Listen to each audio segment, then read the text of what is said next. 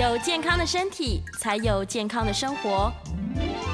名医安扣专业医师线上听诊，让你与健康零距离。大家好，这边是九八新闻台，欢迎收听每周一到每周五早上十一点播出的名医安扣节目，我是今天的主持人米娜。我们今天的节目一样在 YouTube 同步有直播，欢迎听众朋友们在 News 九八 YouTube 频道可以留言询问相关的问题。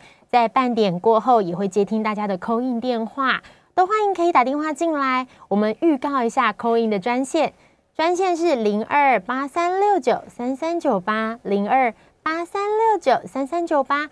我们今天邀请到的是来自新店更新医院耳鼻喉科主任陈正文医师，陈医师你好，米娜早，呃，各位听众朋友们大家早。是今天邀请陈正文医师来跟我们聊一个，就是。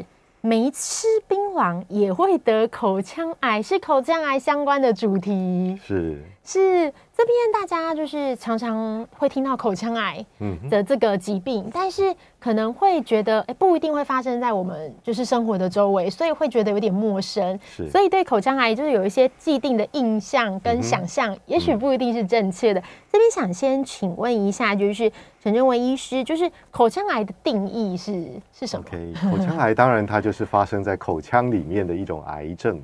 好。那在国内的话，口腔当然大家嘴巴张开，应该自己照照镜子，应该也知道，哈，至少上下嘴唇啊，这是口腔的一部分；上下排的牙齿啊，这个当然也是口腔的一部分。还有最重要的舌头也是。啊，那你如果两个手指伸进去嘴巴里面往外顶，那就是叫做颊黏膜。好，那个黏膜的整片，那个也叫做口腔的一部分。那有几个大家比较容易忽略的，就是。我们的屋顶，口腔的屋顶就是那个叫硬腭，是啊，那个有弓形的那个地方。那再往下的话，有屋顶就会有楼地板，所以我们的楼地板呢，你就是舌头如果往上翘起来的时候，你把手指头往底下压，那个地方就叫做口腔底底面底下的那个底。那最后一个大概比较容易忽略的就是那个上下排牙齿。大家如果把嘴巴张很大的时候，你可以看到上下排牙齿的中间会有一个地方，那个地方叫做臼齿后的三角。好，那当然这些都是比较是属于一些专业的学呃这个解剖的一些构造的名称。那其实呃听众朋友们不用那么担心。好，其实您如果拿呃这个镜子一面镜子照一下，在足够的亮度底下，把嘴巴张开，你所看到的范围就是口腔。所以口腔癌的定义当然就是说，如果在这样子的一个范围当中出现了任何的肿块、溃疡，好不愈合的一些伤口，好，那这些就有它啊一个病变的一个风险存在。是，等一下我们也会请教医师，有什么样的状态是需要特别注意的哦。在这个之前啊，就是我们之前刚刚我也有问过医师，就是关于台湾的这个口腔癌的这个发行盛行率哦。我们常常听说很多人得口腔癌，但是是世界第一吗？还是说是因为这个风俗民情的关系这样？是，呃，其实根据我们国健署最新的一个报告了哈。呃，国人的这个口腔癌的罹患率啊，在男性来，在男生来讲的话，大概他的罹患率是排在第啊、呃、第三、第四左右。好，那他死亡率啊，就是说他死亡的比例也是蛮高，大概也是在第三、第四，都是仅次于像大家听蛮常听到的大肠癌、好肺癌、肝癌，好，都是在这几个癌症当中，其实它是排名在蛮前面的。好。那第二个就是说，呃，他为什么会在呃，有些人会觉得他在国内发生的比例是比较偏高，啊，跟国外比起来，呃，当然跟国人有一个比较啊、常遇到的习惯，就是啊嚼槟榔，啊嚼食槟榔，还有加上抽烟、加上喝酒的这些习惯，其实都有可能会导致口腔癌罹患率会增加。那最近比较多人在讲的，其实就是一个叫做人类乳头病毒，我不晓得大家有没有这个印象？嗯，人类乳头病毒的感染，有些越来越多的研究，好也会感觉它好像跟口腔或者是口咽啊这些消化道的一些癌症的发生率之间也有相关。那么在国外的一些统计呢，这个人类乳头病毒它所造成的口咽的这个癌症，它是直线的在上升。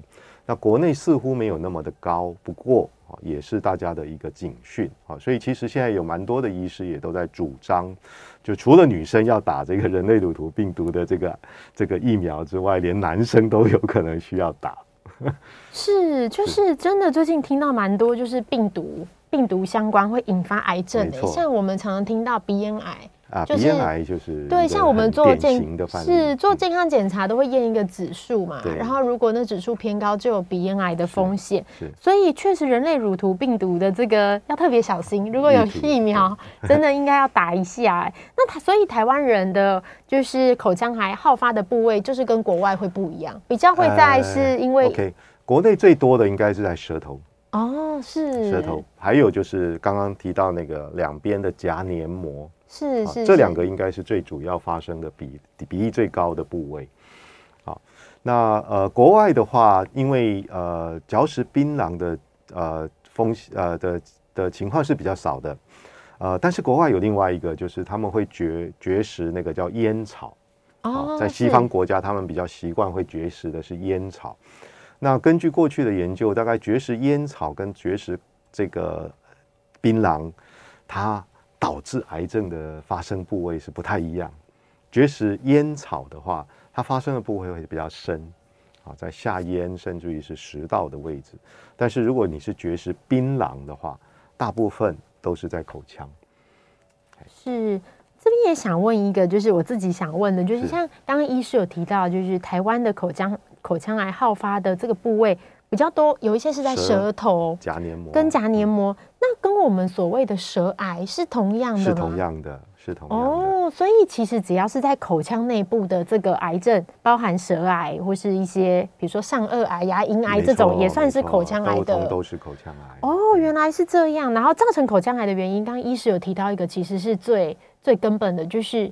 最容易的就是像是槟榔或是烟草的嚼食这样子，因为这边就是我自己身边就有呃认识的病友，嗯，就有接触到认识的病友，很年轻，然后就得了舌癌，但是呃二十几岁的女生，她当然是不烟不酒嘛，然后也没有对不常见，确实是几率很低，因为以前我们在遇到病友，他说在诊间外面真的都是比较年长的患者这样子，然后男性居多。可是好像真的不管任何疾病，确实是有可能发生在比较年轻或是女性的身上。对，我想女生发生口腔癌，这个在临床上是相当的少见。是，其实国健署他们的统计也都可以知道，呃，如果单就口腔癌来讲，啊，男生会是女生的大概十一点多倍。嗯，啊，就是每十一到十二个男生发生口腔癌，才会相对的遇到一位。女生发生口腔癌，那发生口腔癌在女生，她的致病因子跟男生不太一样。男生很多都是来自于化学刺激。什么叫做化学刺激？就是我们刚刚提到的烟酒槟榔。好，那因为这些它这会产生一些致癌的因子。那这些因子在口腔里面，你经过不断的咀嚼、研磨。啊、呃，甚至于有的呃，这个摩擦哈、哦，它就会产生一些癌变。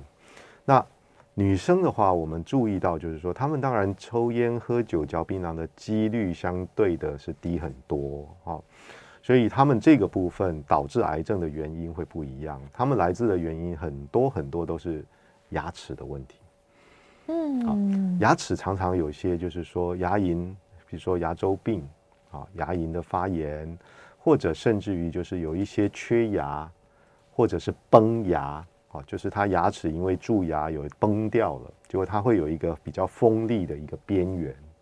那这个边缘可能你在平常吃东西的时候，它会不断的去摩擦我们的黏膜，包括内侧就是舌头的黏膜，外侧就是颊黏膜，啊，所以这两个部位，当你被牙齿每天不断的这样子反复的刺激的时候，时间久了，它也有可能产生癌变。那这个部分我们把它叫做是一种机械性的刺激，啊，所以就跟刚刚我们提到男生的这个属于化学性的刺激是不太一样的，啊，所以呃，就根本上来讲，女生如果在非常年轻罹患口腔癌，大部分我们会去考虑，就是说它是不是一种机械性的长期的摩擦刺激所导致的原因。是哦，所以就是听起来就是口腔内的受伤。要特别小心，是对，就是我们有时候嘴嘴破啊、咬到啊，这样子就会就是会过几天就好了嘛，这样。但如果说今天是因为一些不管是牙齿的关系，或是假牙的关系，它会在特定的区域造成伤口，久了确实有可能会造成病变。那这样子也想询问一下医师哦，就是我们听到常常听到口腔癌的症状，就是会有一些前兆嘛，嗯，比如说白斑。然后会有这样，或是说溃疡这样，那大家看到都会很紧张，因为毕竟是发生在嘴巴里面，大家会特别慌张这样子。那有没有什么是需要特别注意的，或是我们可以自己检查发现的呢呃，非常谢谢米娜，这个问题非常的有有有帮助了哈。对于我想对各位听众朋友们应该是相当的有帮助。呃，其实国家也是在推所谓的口腔黏膜的筛检，不过它当然是需要到医疗院所。啊，包括基层的或者是医院啊、牙科等等啊，去做这个所谓黏膜检查。那么其实大家在家里面其实就可以简单的做自我的检查。那这个自我的检查当然是希望能够把口腔内内外外里里外外整个都要仔细的检视一遍。啊，当然就是要看有没有提刚刚米娜提到的这个所谓白斑、红斑、肿块。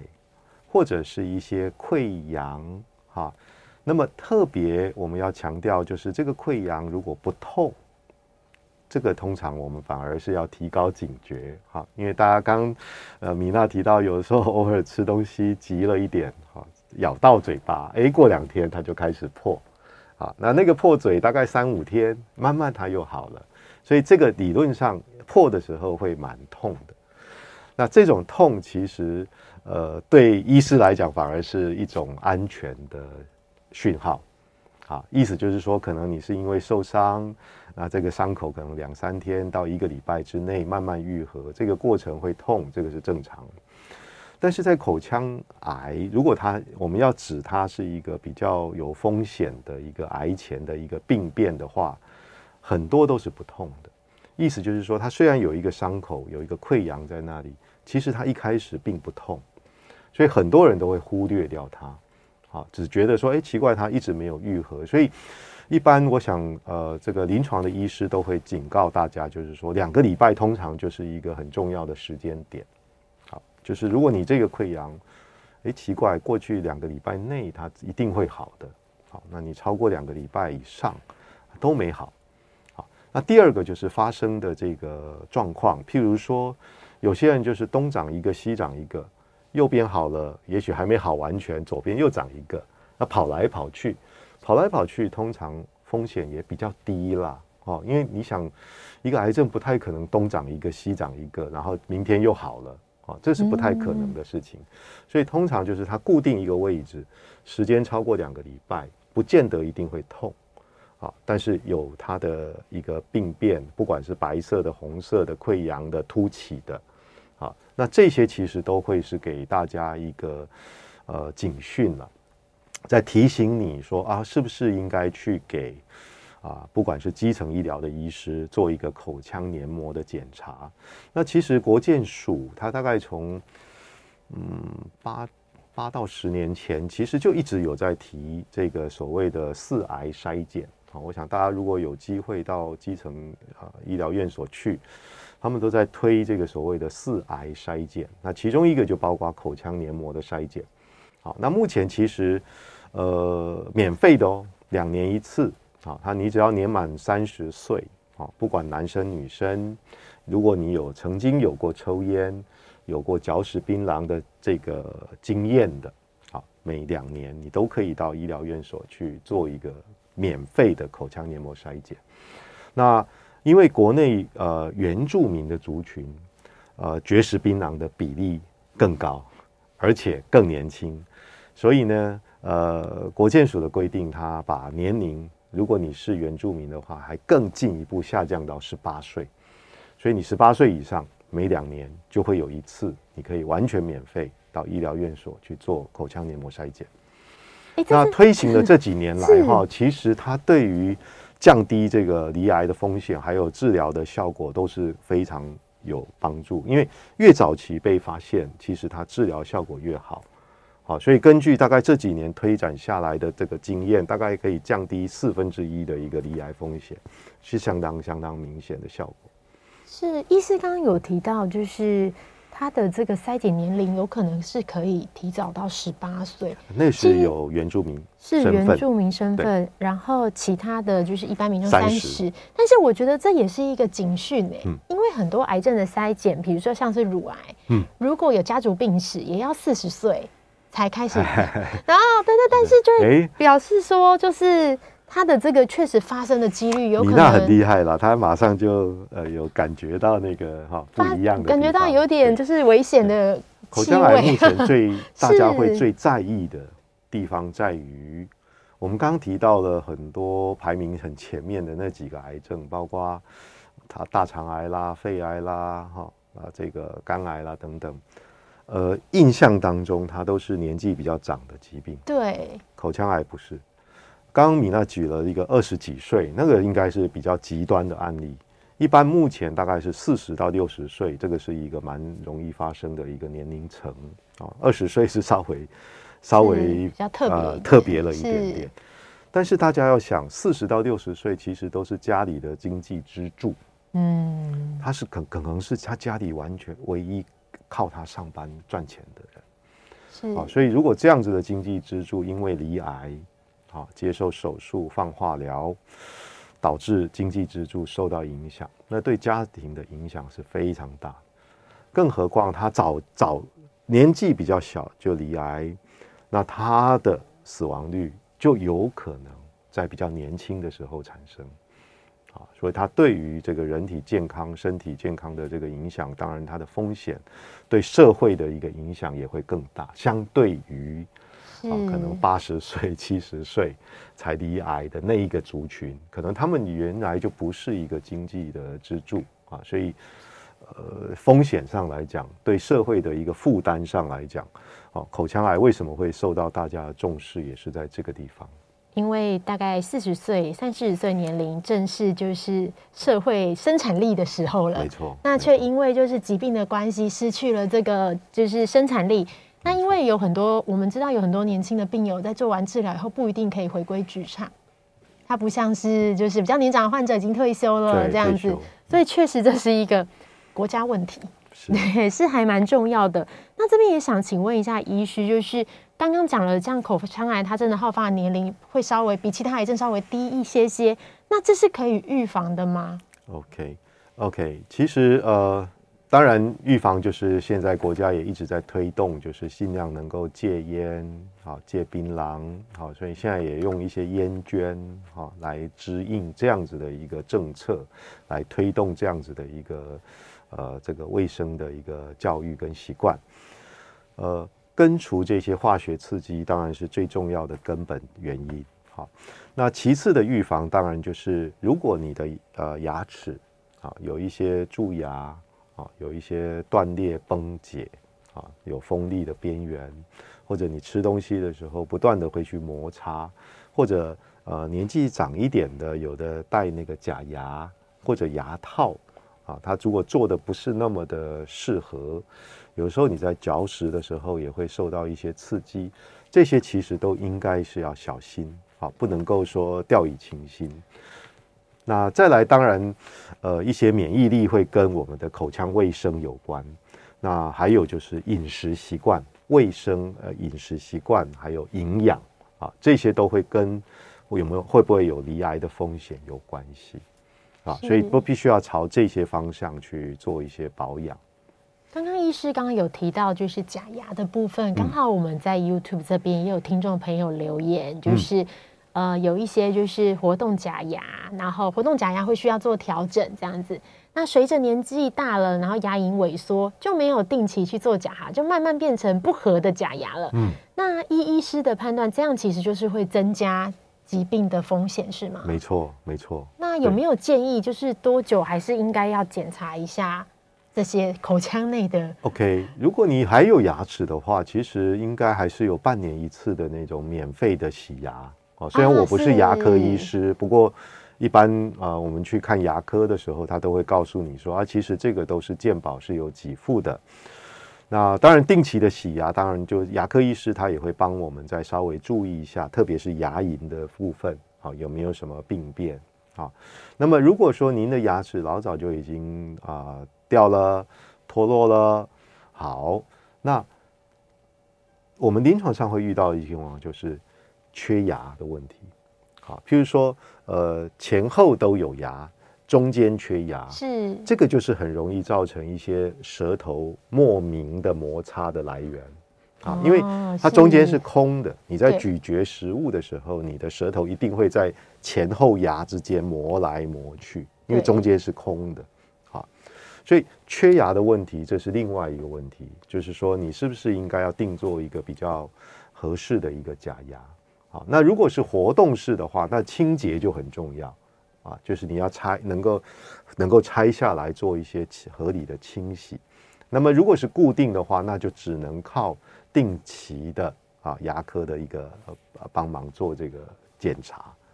是固定式的假牙，或是像是植牙这种比较长期的，哎、就是很仰赖定期检查，一定要检查的。是，就是在医师刚有提到，可以趁洗牙的时候。是。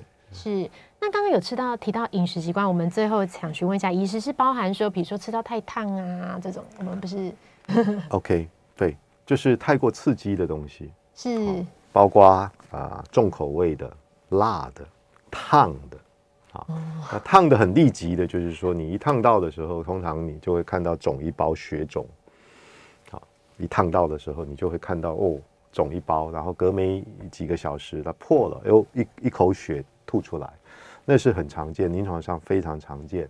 那这些其实长时间的反复的刺激，都会这个黏膜造成一定的影响。是，所以我们吃东西要特别小心，就是又烫又辣这样子，要小心伤口哦。我们这边先休息一下，我们广告过后要来接听大家的 call in。我欢迎可以询问耳鼻喉科相关的问题，陈贞文医师将会为大家解答。我们的 call in 电话是零二八三六九三三九八零二八三六九三三九八。欢迎回到九八新闻台名医 Uncle 节目，我是今天的主持人米娜。我们今天邀请到的是来自新店更新医院耳鼻喉科主任陈贞文医师，来跟我们聊聊。没吃槟榔也可能会得口腔癌哦。我们接下来要开始接听大家的 call in 电话，我们的 call in 号码是零二八三六九三三九八零二八三六九三三九八。那我们刚刚就是聊到口腔癌的各种问题，然后聊到就是比如说缺牙，我们想象的缺牙就是两个牙齿中间少一颗。嗯，以前只是觉得好像是不是吃东西吃比较慢，后来刚听医师讲才发现不是，不只是这样。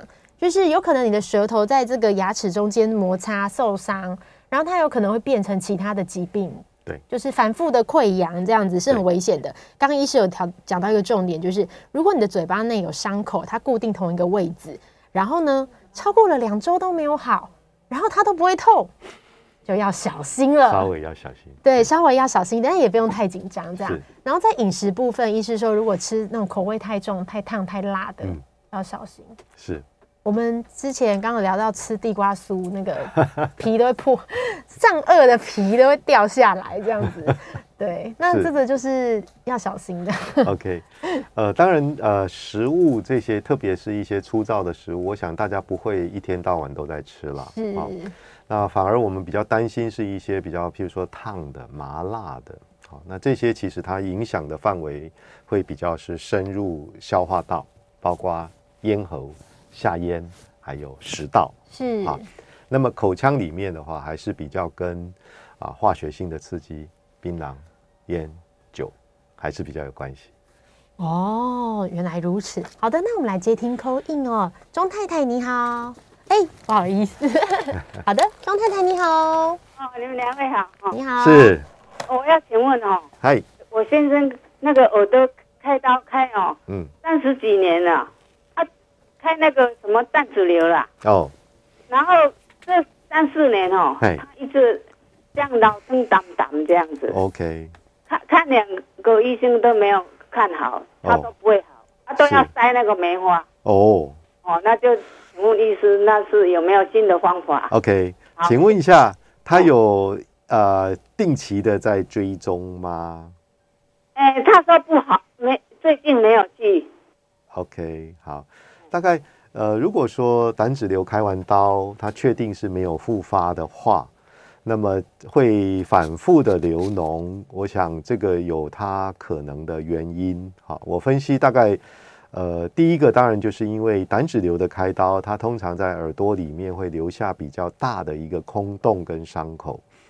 那这个空洞跟伤口，通常它覆盖的这些皮肤或者黏膜，它比较容易因为我们上呼吸道的一些感染而引起一些发炎的状况。那这些发炎的状况很有可能会伴随着一些像是肉芽。好譬如说，呃，我们伤口在愈合的时候，它可能会长一些肉芽，它就会有一些分泌物跑出来。那我们耳朵里头的皮肤伤口长好了以后，有的也会出现这种所谓的肉芽。那么，如果你的分泌物一直覆盖在这个伤口上面，或者这个伤口上已经有了肉芽，你光光一直吃药或者滴药水，其实它愈合的机会是比较低的。好所以您可以找一位呃，可能可以用这个标刮显微镜或者是其他的比较进一步检查的仪器，仔细的去看这个耳朵里头开完刀的伤口。如果有肉芽，其实可以把它刮一刮哦，用一些外科的手法把它刮一刮。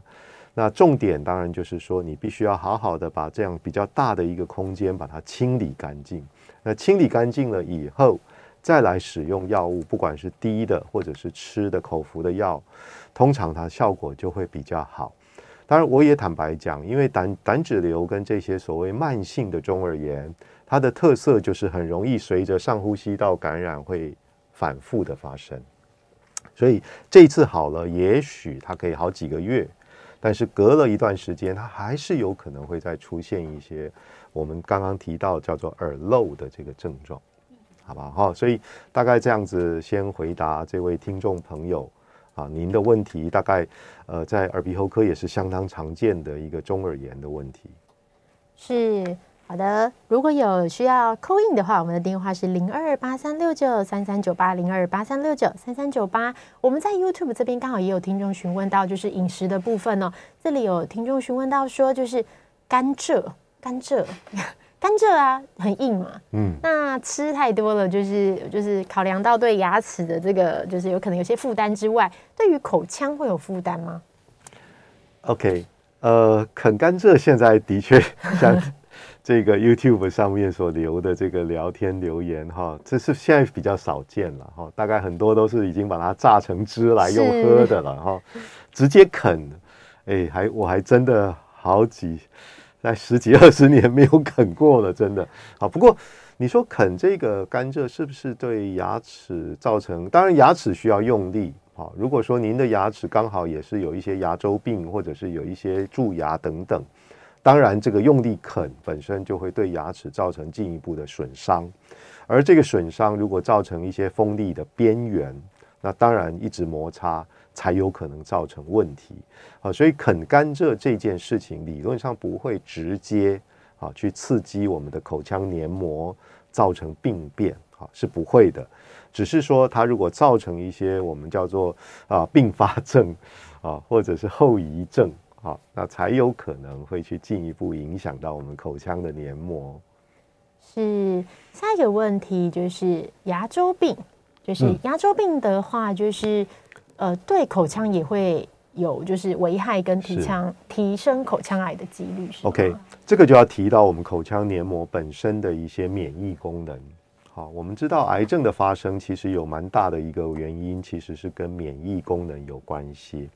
那我们口腔里面都是有非常多的黏膜，这些黏膜大家不要小看它，虽然我们呃消化道为了要吸吸呃吸收食物啊养分啊，所以必须要有一定的交通，但是呢，它上面有覆盖的黏膜的黏液啊，它里面其实含有蛮多的这些抗体存在，所以它可以帮助我们来抵御这些外外面的进来的这些啊有害的物质。啊，当然也就包括一些致癌的因子，啊，所以如果你能够好好的保养你的口腔卫生，加上呃这个饮食的营养的均衡，当然这个对罹罹患癌症是有预防的效果。是，接下来我们来接听林先生的 call in，林先生你好，你好，陈主任你好，是。我一个三十七岁的男性朋友，是日前去耳鼻喉，就是嘴巴长了一个东西，然后去耳鼻喉科接受专业的检查，发现是这个唾液腺结石哈。嗯，那这个唾液腺结石，医生有开药给他吃，可是我觉得他好像也没有消的多多多好。嗯，那我想请教的问题是说，唾液腺结石啊，跟这个人水喝的不够多，酒喝太多哈，没有关系哈。是，然后第二个是说。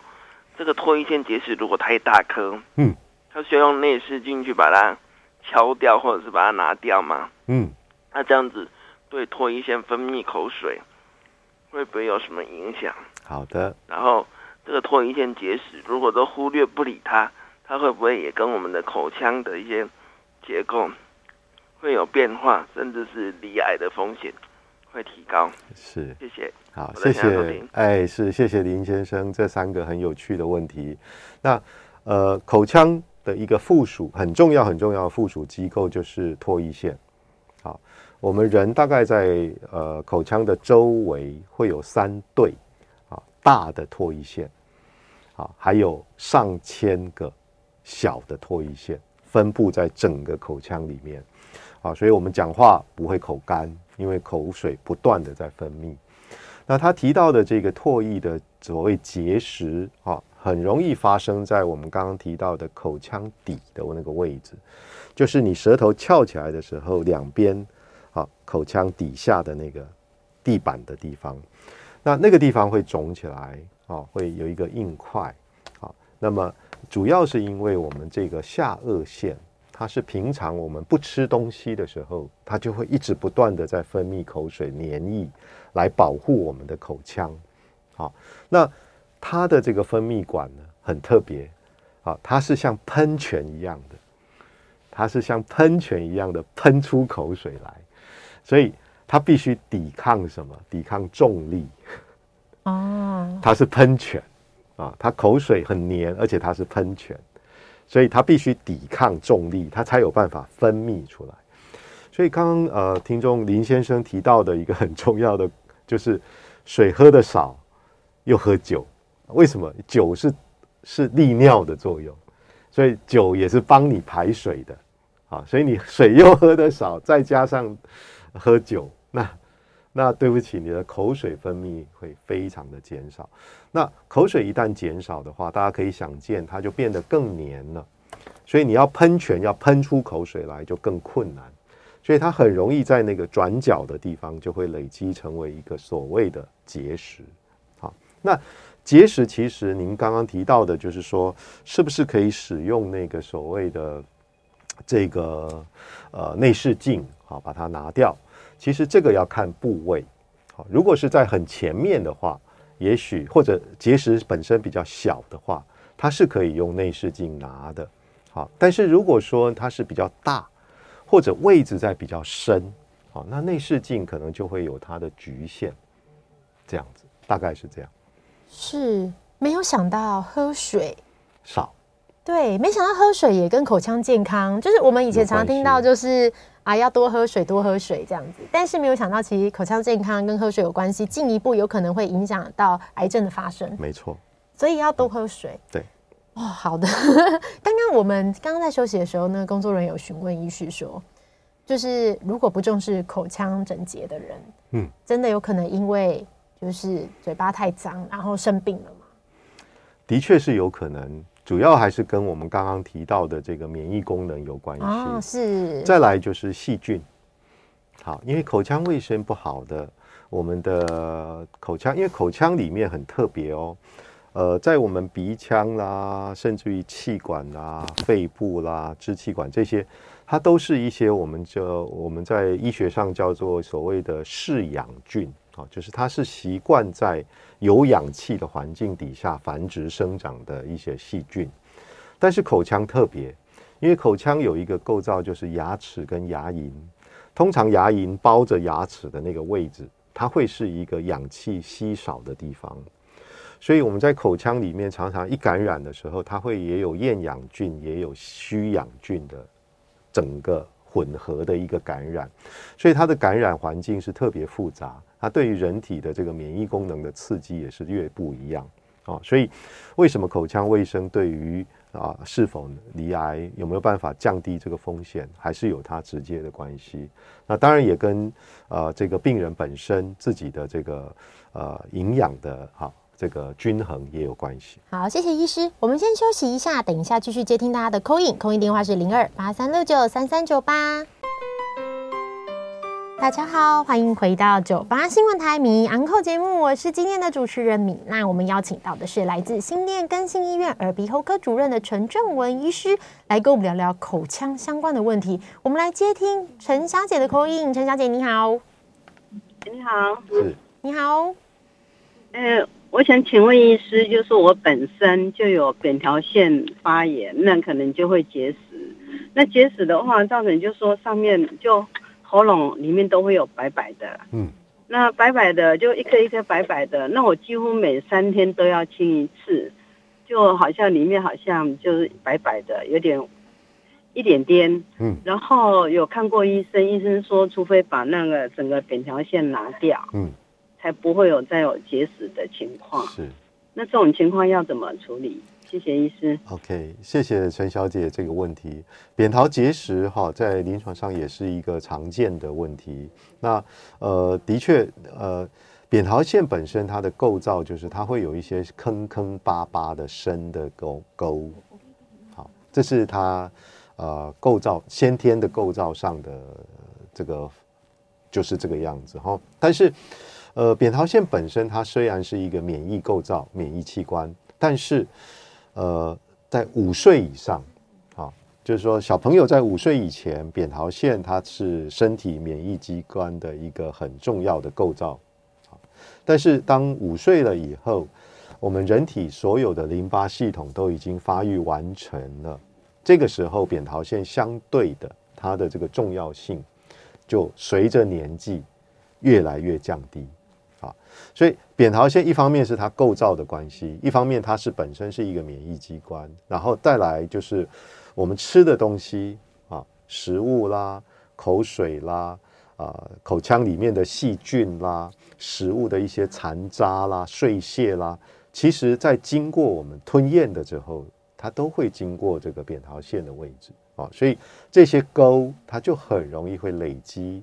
刚刚提到的这些东西在里面，时间久了，它就会汇集成一个像是白白的一个米粒状的那种东西，那个就叫做扁桃结石了哈。那很困扰，为什么？因为很多人会觉得它是口臭的来源，因为它时间久了它会发炎，所以他就会觉得有味道，怪怪的。好，然后你呢，有的时候拿个棉花棒或者是用手去给它挤压，哎，它就跑出来了。那有些比较深的，还需要借助医师的帮忙，好，就没有办法自己处理。好，那呃，我会建议了哈。当然，你说啊，是不是要把扁桃腺整个切除掉啊？一般我们还是看它造成发炎，影响到你的工作，影响到你的睡眠，它的频率高不高？如果一年当中这种影响到你的工作的这个频率超过了五次以上，也许。手术把它切除掉是对你来讲是比较合乎这个经济效益的，但是如果说只有一次两次啊，或者根本就也对上班根本没有造成影响，那你去切除它，好像冒的风险就似乎比较高了一点啊，就跟经济效益没有就不太成比例了哈。那怎么办呢？呃，大概还是口腔清洁跟卫生。唯一的办法就是说，你吃完东西习惯性的用一些开水漱漱口，啊，或者简单的冲冲啊，现在都有那个牙齿的冲洗啊的那种装置啊，就稍微冲一冲啊。那当然减少一些刺激的食物也是一个方法啊，让它比较不容易堆积一些食物的残渣碎屑。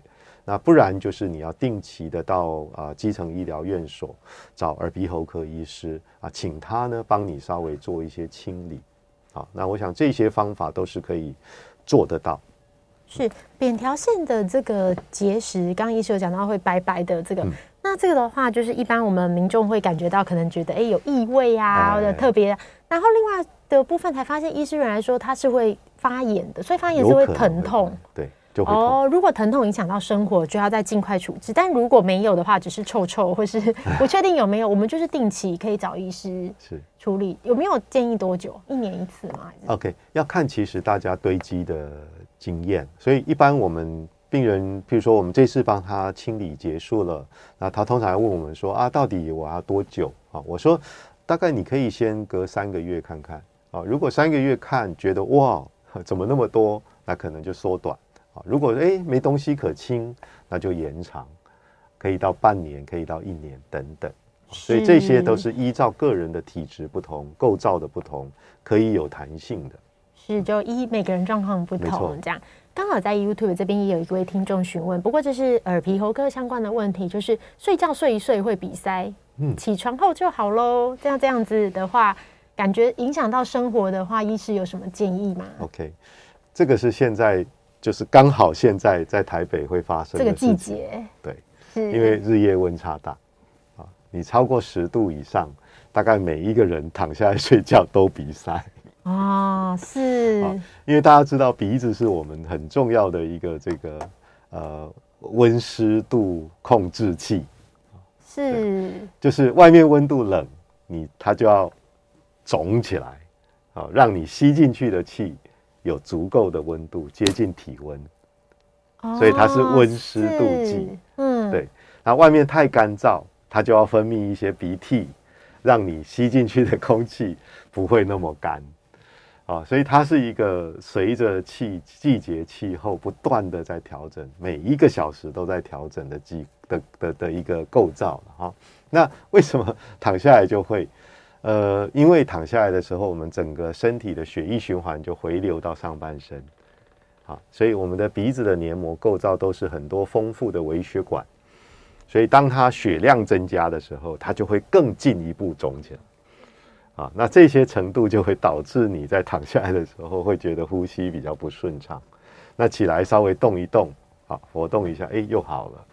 这样。是。那如果说是跟季节性的一些过敏有关的话，那我们就会推荐可能给医师检查，用个喷剂或什么，在季节交替的这段时间来做保养，好，那应该都可以改善这些症状。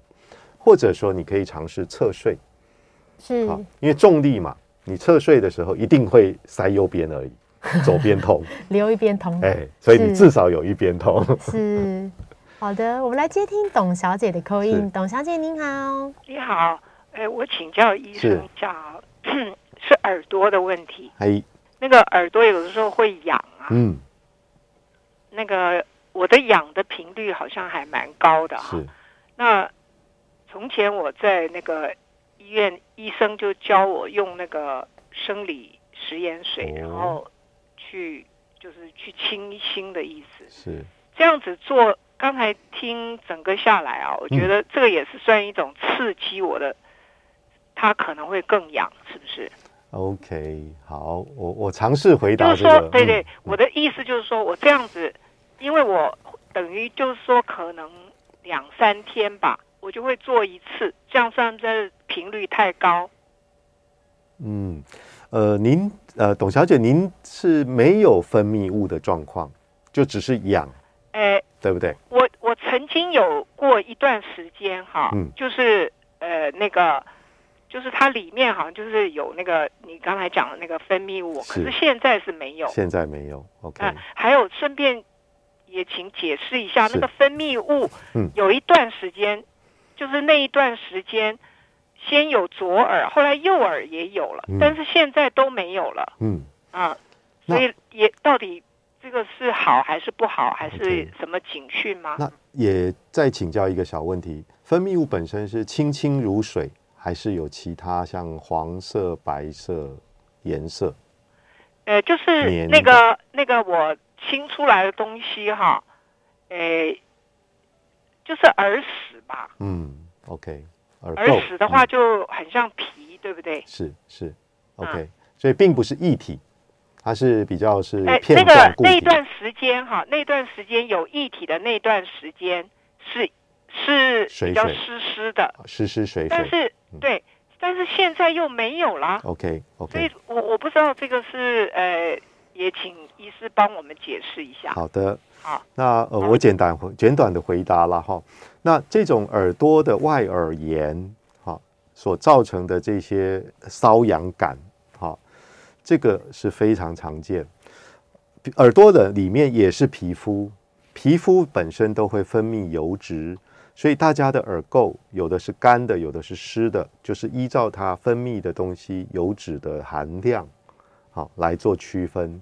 所以如果说您过去曾经有过一些分泌物，那么你去清理它，那刚刚提到用生理食盐水去冲洗它。我自己的认为哈，我我比较少建议病人这么去做啊。为什么？因为皮肤都会怕干燥，干燥本身就更容易痒，尤其当你季季节在转冷的时候，你的皮肤就会有瘙痒的感觉。所以你冲洗了以后，万一造成皮肤过干，其实不见得是好的。所以反而是用一些凡士林去做一些保湿，好，会是比较有用。真的痒得很厉害，那可能就需要借助医疗的帮忙，啊，可以给你一些止痒的药膏，你可以啊依照需要去涂抹它，这样子一定就可以解决啊这个耳朵外耳发炎的问题。是耳朵相关的问题真的很多，我们真的真的会讲不完，太多太多。但是如果耳朵有任何或是口腔有任何令人担心的状况的话，其实还是可以寻求医师的专业协助，是比较安全的。那我们今天的节目就进行到这里，很开心可以邀请到来自新店更新医院耳鼻喉科主任的陈真文医师。那我是今天的主持人米娜，非常谢谢大家的收听，我们下次见喽，拜拜。拜拜。